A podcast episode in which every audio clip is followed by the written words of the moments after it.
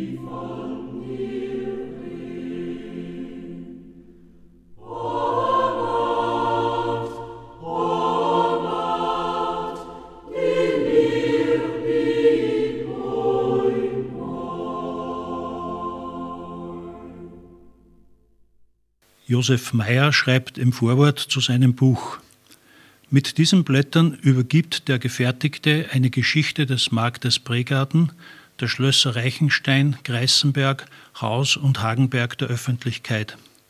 Sie beschränkt sich indes nicht auf diese allein, sondern führt in kurzen Zügen auch jene geschichtlichen Ereignisse, welche ihre Ausläufer bis in die hiesige Gegend getrieben, vor und reflektiert, soweit als es der Gegenstand erfordert, auch auf die Entwicklung der staatsrechtlichen Zustände bis auf die heutige Zeit. Der Verfasser glaubt, sein redliches Bemühen aufgewendet zu haben, um aus dem ihm zur Verfügung stehenden Materiale das Richtige und Notwendige herausgefunden und verarbeitet zu haben. Er hält es aber auch für seine Pflicht, die Quellen, aus denen er geschöpft, dem freudigen Leser bekannt zu geben. Josef Meyer führt dann eine ganze Reihe von Quellen an, besonders die Pfarrchroniken und Unterlagen aus dem Museum Francisco Carolinum in Linz und schreibt dann weiter, der freundliche Leser kann aus diesem ersehen, dass keine Mühe gescheut wurde, die Bausteine zur Geschichte überall zusammenzusuchen und dass nur aus guten Quellen geschöpft wurde. Wenn demnach trotz aller Mühe und Sorgfalt den Blättern noch mancherlei Mängel anhaften, so möge man sie dem guten Willen des Verfassers decken und im Auge halten, dass nichts unter der Sonne vollkommen ist. Noch sei ein Wort zur Schreibweise des Namens Pregarten gestattet. Pregarten wird seit Anfang dieses Jahrhunderts abwechselnd Pregarten und Pregarten geschrieben. Letztere Schreibweise kommt 1827 auf einer Pergamenturkunde der hiesigen Gemeindekanzlei vor und findet seine Verwendung jetzt auch auf den Siegeln der einzelnen Ämter. Neben ihr her geht aber auch die Schreibweise Pregarten, wie zum Beispiel in der Geschichte von Britz, im statistischen Bericht der Handelskammer und anderen Quellen. Diese letztere Schreibweise hat findet sich auch auf der Karte von Lamprecht und wird kontinuierlich gebraucht in der Chronik von Wartberg. Aufgrund dieser älteren Schreibweise hat der Verfasser auch stets Pregarten mit E und nicht mit Ö geschrieben und will keinesfalls der jetzt üblichen entgegentreten. Pregarten im Mai 1893 Josef Meyer.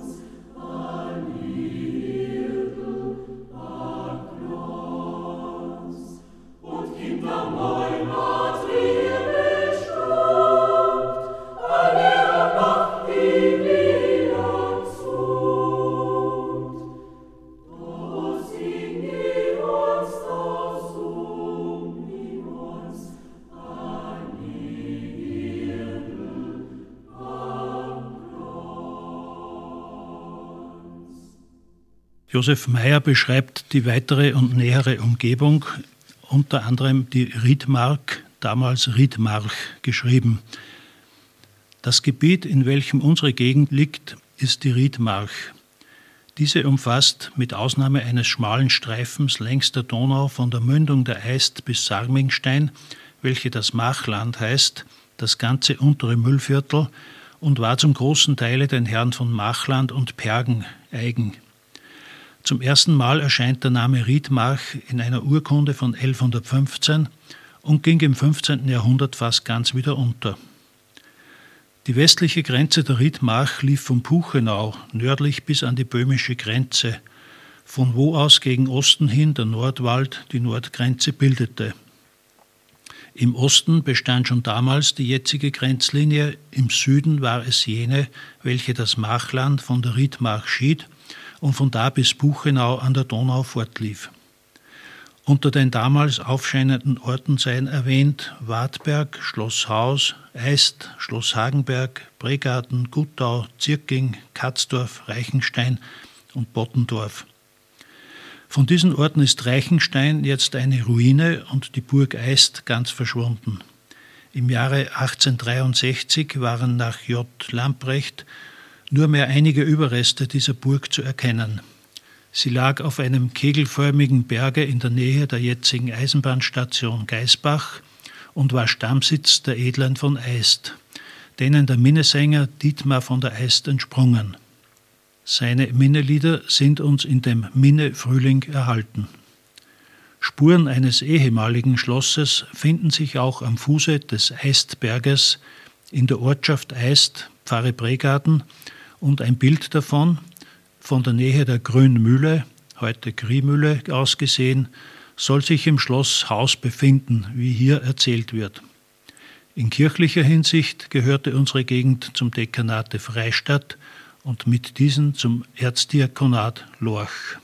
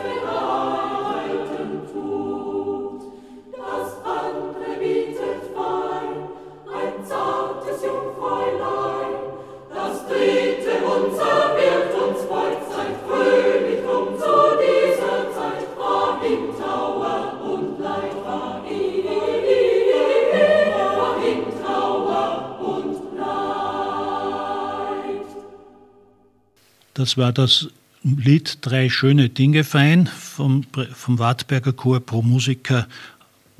Und eines dieser drei Dinge ist, wie gesagt, Wartberg selbst. Der älteste Ort der Gegend und zugleich Mutterkirche vom Bregarten ist Wartberg, welche naturgemäß zuerst von ihm die Rede sein muss. Den Namen Wartberg leitet die Chronik von Wartberg von Warten her, und stützt sich dabei auf eine lange Tradition. Dieser nach war wohl der Berg schon sehr früh kultiviert, aber auf Meilen weit breitete sich um ihn ein dichter Wald aus, in dem Räuber und Wegelagerer hausten. Fahrende Kaufleute wurden nur zu oft eine Beute dieser Unholde. Um sich gegen diese zu schützen, warteten sie am Berge an der Eist zusammen, woher er den Namen Wartberg erhielt. Schon in allerfrühester Zeit stand auf diesem Berg eine Kirche, deren Entstehen den Mönchen von St. Florian zu danken ist. Diese Mönche kultivierten mit lobenswertestem Eifer das östliche Müllviertel, in welcher Missionstätigkeit sie von den Mönchen von St. Emmeran, welche zwischen der Eist und Narn wirkten, unterstützt wurden. Sie drangen mit ihrem apostolischen Wirken von der Donau über die Gusen vor und begründeten die Seelsorge am Wartberg. Mit der Zerstörung des Klosters St. Florian im Jahre 899 durch die Ungarn musste folgerichtig auch Wartberg dessen Schicksal teilen, denn aus dem verwüsteten Kloster konnten ihm keine Priester geschickt werden, welche dort die Seelsorge führen und die Kultur leiten sollten.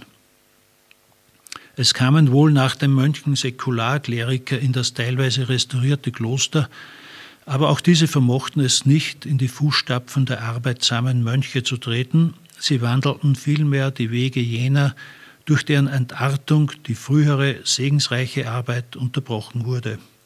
Wartberg verfiel.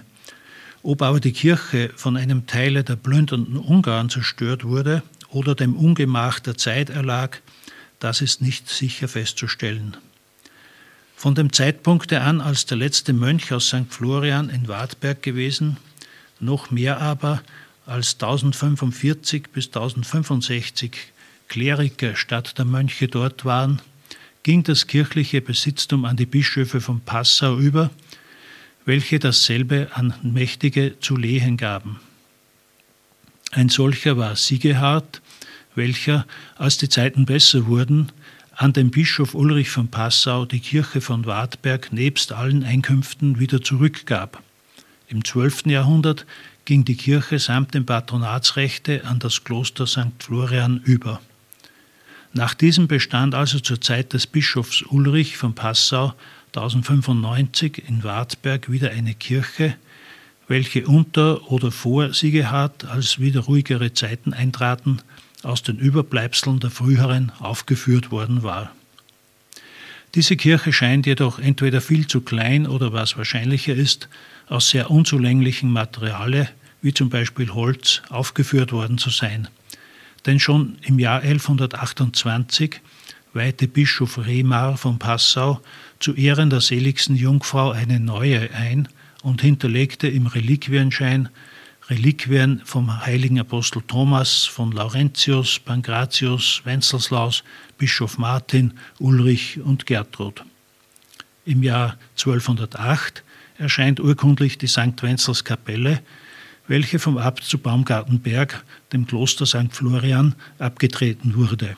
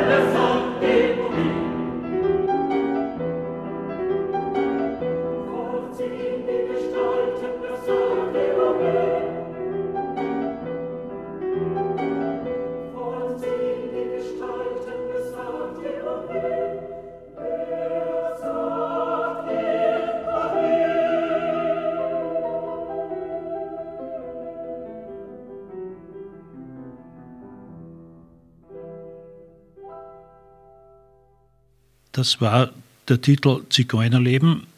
Heute würde man ihn vielleicht anders betiteln, von Robert Schumann. Solistin war Andrea Kollenbauer und Claudia Halste sowie Horst Winklener und Hermann Raab. Wir gehen weiter in der Beschreibung und kommen zu Pregarten. Josef Meyer schreibt, 23 Jahre nachdem die St. Wenzelskapelle erwähnt worden war, wird auch Pregarten urkundlich als Filiale von Wartberg genannt. Die Kapelle da selbst, welche zu Ehren der heiligen Anna geweiht war, gehörte sonach als Klosterkirche nach Wartberg. Die Bedeutung Pregartens in der allerfrühesten Zeit ist in dessen örtlicher Lage gelegen. Der Verkehrsweg von Böhmen zur Donau führte über Pregarten und Wartberg. Jener aus der Königswiesner Gegend zur Donau bei Mauthausen und von da nach Enns ging ebenfalls über Pregarten und Wartberg. Der von Niederösterreich nach Böhmen und von da zurückführende ist ebenfalls der bei Pregarten nach Königswiesen abzweigende. Der Knotenpunkt dieser Verkehrswege bei Pregarten ist sonach der Ausgangspunkt nach Niederösterreich, Böhmen und zur Donau.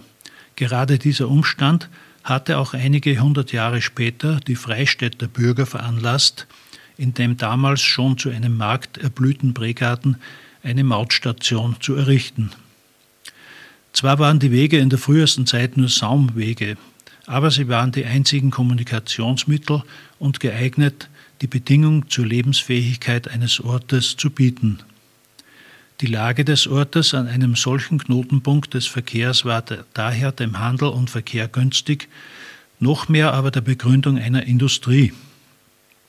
Eine solche konnte nur die Leinenweberei sein, welche im Müllviertel das einen trefflichen Flachsbau hatte, alle vorteilhaften Bedingungen fand.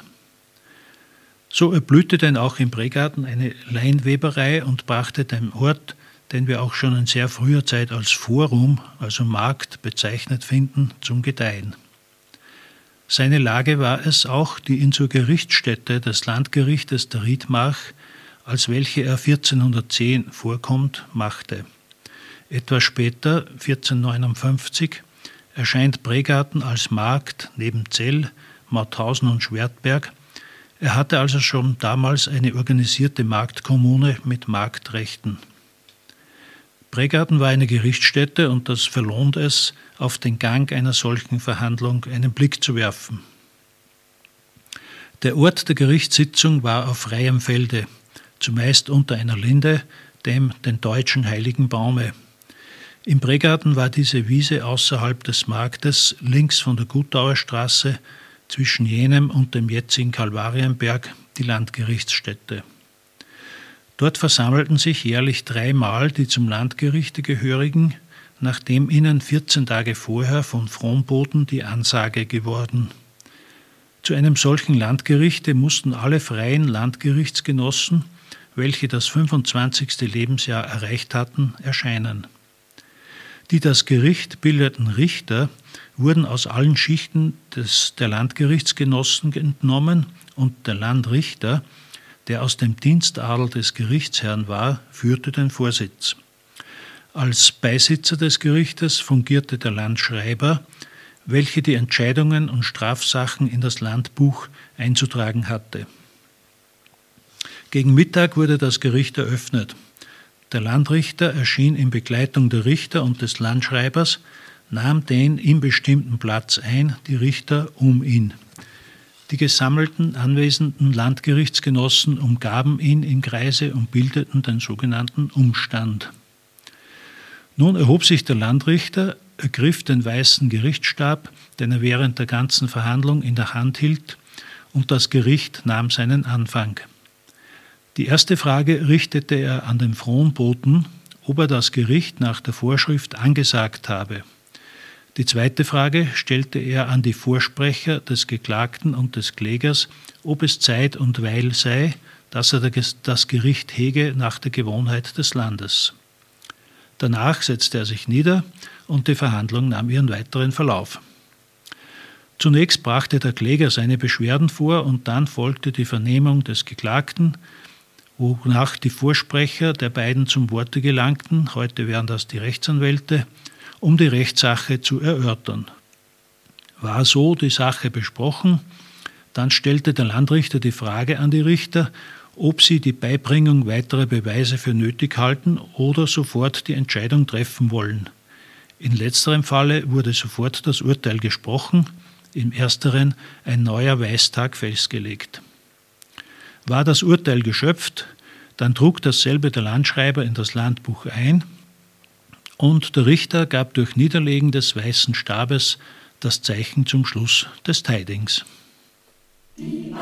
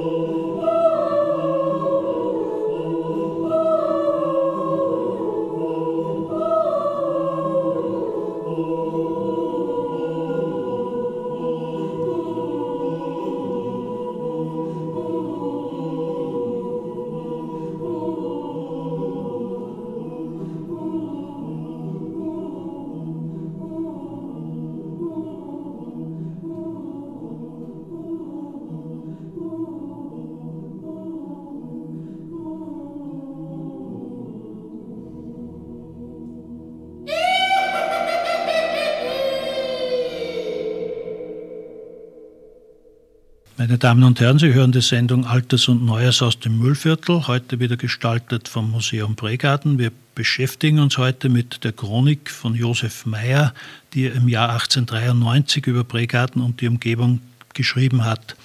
Wir kommen zu den Schlössern Reichenstein und Greißenberg.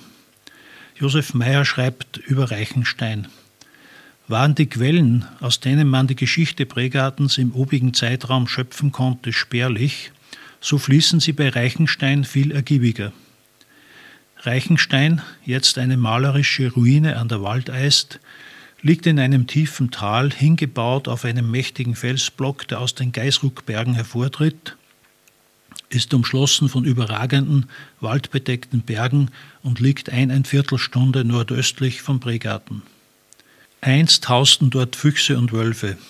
Jetzt est das schlanke Reh am Waldessaume der furchtsame Hase huscht ins schützende Dickicht, der schlaue Fuchs verlässt abends seine Burg, um auf Raub auszugehen, und in den Lüften kreist der Weih, nach Beute in die Tiefe spähend. Die Erbauung des Schlosses fällt ins 13. Jahrhundert, zu welcher Zeit die Herren von Reichenstein im Müllviertel das erste Mal urkundlich aufscheinen. Es bestätigt nämlich ein Wulricus de Riechenstein 1230 am 28. Februar einen Vertrag des Klosters St. Florian mit Dietmar von Engelpolsdorf über ein Gut in Katzdorf. Da um jene Zeit der niedere Adel sich nach seinem Gut zu benennen pflegte, so haben wir in diesem Wulricus einen der ersten Besitzer des Hauses am Reichenstein, das erst später 1295 zu einer größeren Ausdehnung gelangte und dem Besitzer Hugo von Reichenstein den Titel Herr einbrachte. Diese Reichensteiner waren verwandt mit dem damals im Müllviertel blühenden mächtigen Geschlecht der Falkenstein, gelangten durch diese zu hervorragenden Stellungen und standen im Range den angesehenen Herrn von Starheimberg voran. Im selben Jahr 1295 als die Reichensteiner als Herren auftraten, erwarb Ulrich II. von Kapellen einen Anteil an Reichenstein. Die Kapellen hatten einen ausgedehnten Besitz im Müllviertel und verdanken denselben Rudolf von Habsburg, an dessen Seite sie gegen König Ottokar von Böhmen kämpften. Ja, Ulrich II. von Kapell entschied 1278 die Schlacht am Marchfelde zugunsten Kaiser Rudolfs von Habsburg als er mit seinen frischen Reserven in die Schlachtreihen Ottokars einbrach. Kaiser Karl schenkte ihm daher auch sein ganzes Vertrauen, welches Ulrich auch glänzend rechtfertigte. Ulrich II. von Kapell starb 1301 und seine Besitzungen gingen auf dessen einzigen Sohn Jans über, welcher eine Wallsee zur Gemahlin hatte. Jans kaufte 1330 einen weiteren Anteil an Reichenstein von Hans von Reichenstein, welcher auch die Vogtei über Wartberg hatte, und den noch übrigen Anteil verkaufte dieser an Eberhard von Wallsee. Hans von Reichenstein verblieben nunmehr noch Weitersfelden und einige Güter in Reichenau. Ersteres verkaufte er an Ulrich von Kapell und letztere an Eberhard von Wallsee. Mit Hans verschwindet das Geschlecht der Reichensteiner. Über Greißenberg schreibt Josef Meyer noch kurz, etwas mehr als eine halbe Stunde vom Bregarten in östlicher Richtung liegt Greißenberg. Einst der Sitz der Greißenecker, jetzt zu Wohnungen für kleinere Parteien eingerichtet, deutet nur mehr sein Äußeres an, dass es bessere Tage gesehen und ein Edelsitz war, ausgestattet mit Untertanen, Jagd- und Fischrechten. Erbaut wurde der Edelsitz von den Greißeneckern, welche im 14. Jahrhundert aus der Steiermark hierher kamen. Sie hatten dort ihren Stammsitz bei Volzberg und waren auch in Kärnten begütert. In Oberösterreich treten sie 1313 urkundlich auf und 1337 erscheint ein Albrecht der Kreuznicker als Zeuge auf einem Verkaufsbrief eines Anwesens in Ried. Dieser Albrecht Geißnecker ist der Erbauer des Edelsitzes, der so nach zwischen 1313 und 37 zur Zeit als Reichenstein Hans von Kapellen gehörte, aufgeführt wurde. Die Besitzung vermehrte Hans Greißenecker, der des Herzogs Wilhelm Kämmerer war. Ihm verpfändete am 6. Februar 1406 der Herzog für sich und seine Brüder die Feste Werfenstein. Hans ließ auf das Schloss Werfenstein und Struden viel aufwenden, wofür er damit entschädigt wurde, dass ihm später Werfenstein auf Lebenszeit überlassen wurde. Der Besitz dauerte aber nicht so lange, denn 1416 musste er es wieder gegen Ersatz der Hauslagen abtreten. Hans hatte noch in Steiermark und Kärnten Besitzungen, mit welchen nach seinem Tode 1428 dessen Sohn Andreas belehnt wurde und von dem die steirische Linie abstieg. Der zweite Sohn Hansens bekam Kreisenberg und wurde somit der Begründer der österreichischen Linie.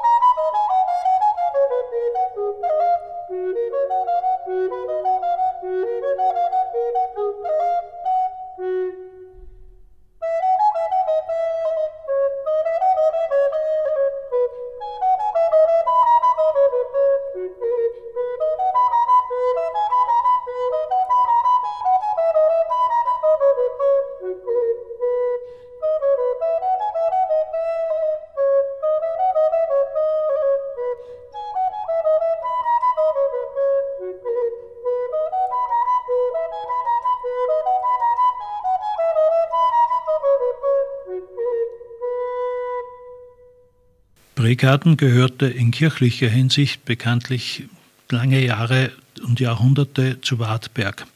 Aber schon im Jahre 1715, so schreibt Josef Meyer, begann das Bestreben, einen eigenen Benefiziaten im Markte zu erhalten. Denn es war ja mit vielen Umständen verbunden, dass ein Priester von Wartberg in Bregarten die heilige Messe feiere. Ja, es war oft unmöglich, wenn dort der Priestermangel sich bemerkbar machte. Noch notwendiger erwies sich beim Aufschwunge der Leinweberei und dem Zustrom aus der Umgebung die ständige Anwesenheit eines selbstständigen Seelsorgers. Aber gerade der letztere Umstand verzögerte die Einrichtung eines Beneficiums, denn der erhöhte Besuch des Marktes musste ja seine Rückwirkung auf Wartberg üben, und dies veranlasste naturgemäß eine Gegenströmung seitens der Patronatsherrschaft von Wartberg, welche selbst durch das Wohlwollen des Grafen Starhemberg auf Schloss Haus nicht behoben werden konnte. Die Bregartner ließen indes ihr Ziel nicht mehr aus dem Auge, bessere Tage abwartend. Sie sorgten für eine freundlichere Ausgestaltung ihrer Kirche und fanden im Pfarrer Millechner, der dem Streben unendlich günstig war, eine mächtige Stütze. Er stellte einen Paramentenkasten her, ließ 1720 auf eigene Kosten die Kirche außen und innen weißen und neue Kirchenstühle herstellen, im Innern einen neuen Estrich machen und schaffte ein neues Messkleid an. Das edle Beispiel des Pfarrers fand dankbaren Widerhall und tatsächliche Nachahmung im Markte selbst. Es wurde bei jeder Messe zur Anschaffung notwendiger Einrichtungsgegenstände für die Kirche gesammelt und einzelne Bürger taten sich dadurch freiwillige Spenden besonders hervor. Inmitten dieses, dieses edlen Strebens traf Bregarten wieder ein hartes Unglück. Im Jahre 1730 kam durch Unvorsichtigkeit in einem Hause, jetzt dem Tischler Hummer gehörig, heute Tragweinerstraße Nummer 4, Feuer aus, sprang auf das heute der Frau Hirsch gehörige Gasthaus, von da aus auf das Schönbeckhaus und im Kurzen stand der Markt samt der Kirche in Flammen. Nur drei kleinere, weit entfernt gelegene Häuser, das Haus des Herrn Schmid und zwei andere in der Tragweinergasse ausgenommen, lag der ganze Markt samt der Kirche in Asche. Die Glocken am Turme schmolzen, die Uhr ging zugrunde. Pfarrer Millechner kam dem Markt wieder hilfreich entgegen. Er lieh zur Kirche die zwei Glöcklein der St. Wenzel-Kapelle, bezahlte die Taglöhner für das Abräumen der Kirche, gab 50 Gulden zum Wiederbau derselben und erließ den Bürgern den Zehent auf zwei Jahre. Außerdem verteilte er Baumaterialien auf die Abgebrannten. Die Bürger selbst spendeten gerne zur Kirche. Wohltäter stellten 1731 drei neue Glocken her. Wie oben erwähnt, war Graf Sprinzenstein mit Rücksicht auf Wartberg der Errichtung eines Beneficiums nicht recht günstig, wohl aber Graf Starhemberg auf Schloss Haus und der Pfarrer Kipelius von Wartberg.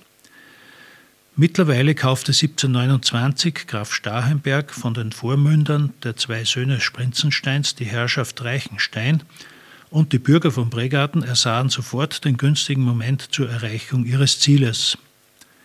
Frau Maria Rosina Eckmeier, eine Witwe aus Linz, hatte zur Gründung eines Beneficiums 2000 Gulden unter der Bedingung gewidmet, dass im Bregarten ein ständiger Priester sei und der Markt den Abgang der Dotation ergänze. Unterstützt mit einer Bittschrift der Eckmeier begab sich eine Deputation zum Grafen Starhemberg nach Wien, welcher die Angelegenheit zustimmend dieselbe an den Pfarrer von Wartberg abtrat.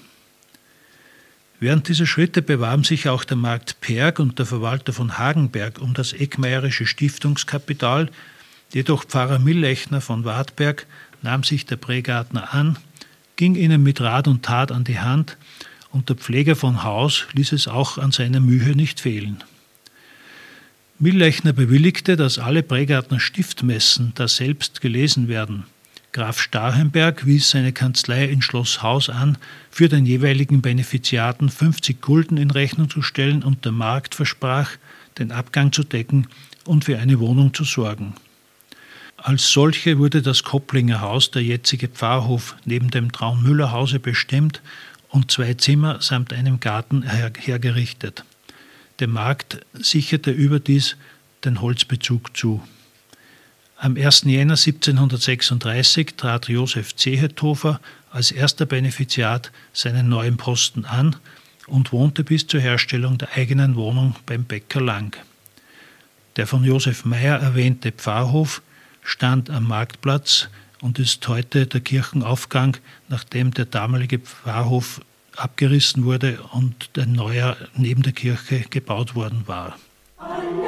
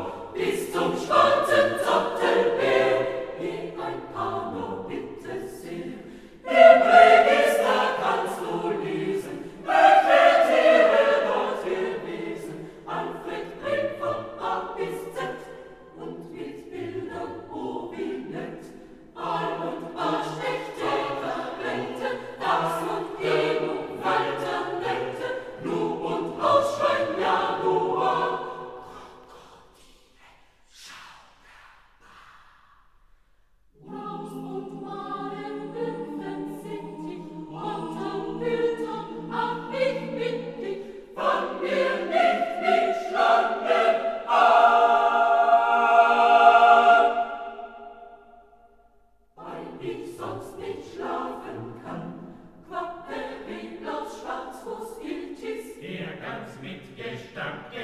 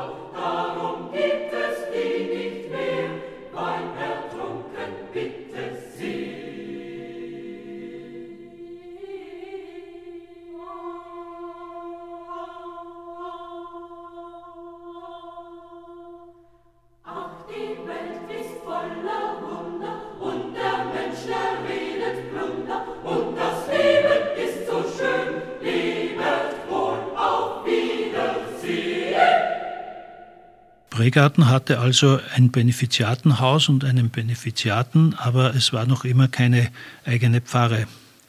Um das Benefiziatenhaus machte sich 1764 der Braumeister Obermüller verdient, der seinen an den Benefiziatengarten stoßenden Kopplinger Garten an das Beneficium gegen dem abtrat, dass für ihn und sein verstorbenes Eheweib Barbara zwei heilige Messen gelesen werden und der Benefiziat die Herstellung der Seitenplanken trage. Sollte jedoch ein Benefiziat diese Verpflichtung nicht übernehmen wollen, so soll der Garten an die Verwandten zurückfallen und diese die Messen lesen lassen. Zeugen der Schenkung sind die Marktrichter und der Breuer Ignaz Kehr und, Pfarrer, und der Pfarrer von Wartberg, vor welchem die Schenkungsurkunde aufgesetzt wurde. Dieser zum Benefiziatenhause geschenkte Garten ist der heutige, mit Bäumen bepflanzte östliche Teil des Pfarrhofgartens, heute also des Kirchenaufgangs.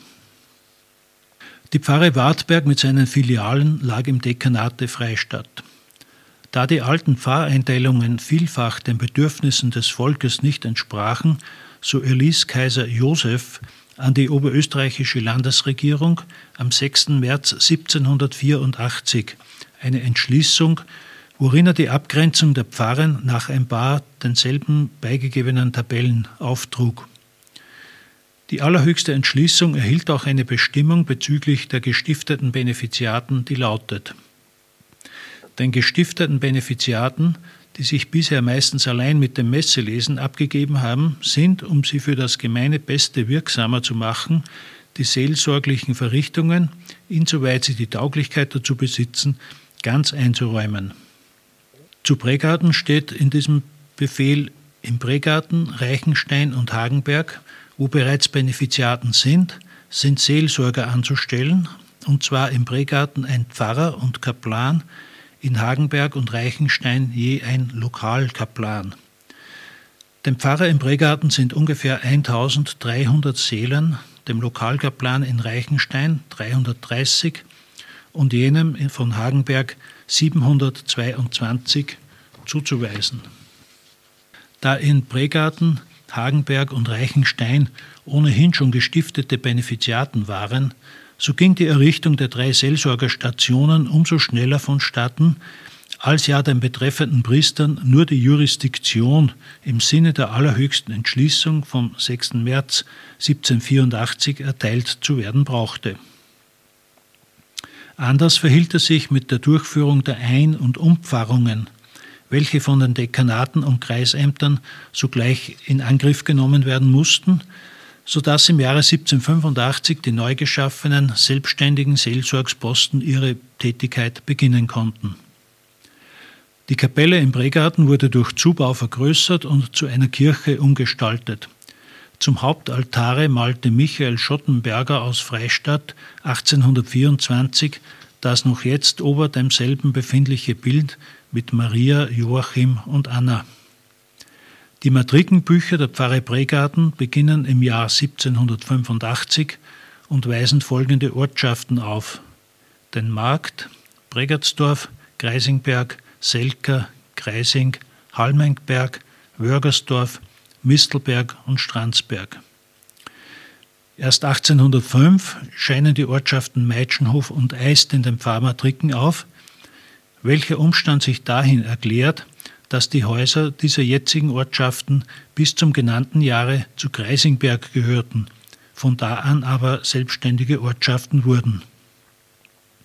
Ähnliches wird auch bei Grümeierdorf der Fall gewesen sein, denn auch dieses erscheint erst 1805 in den Matrikenbüchern und hat bis dahin nach Selker gehört.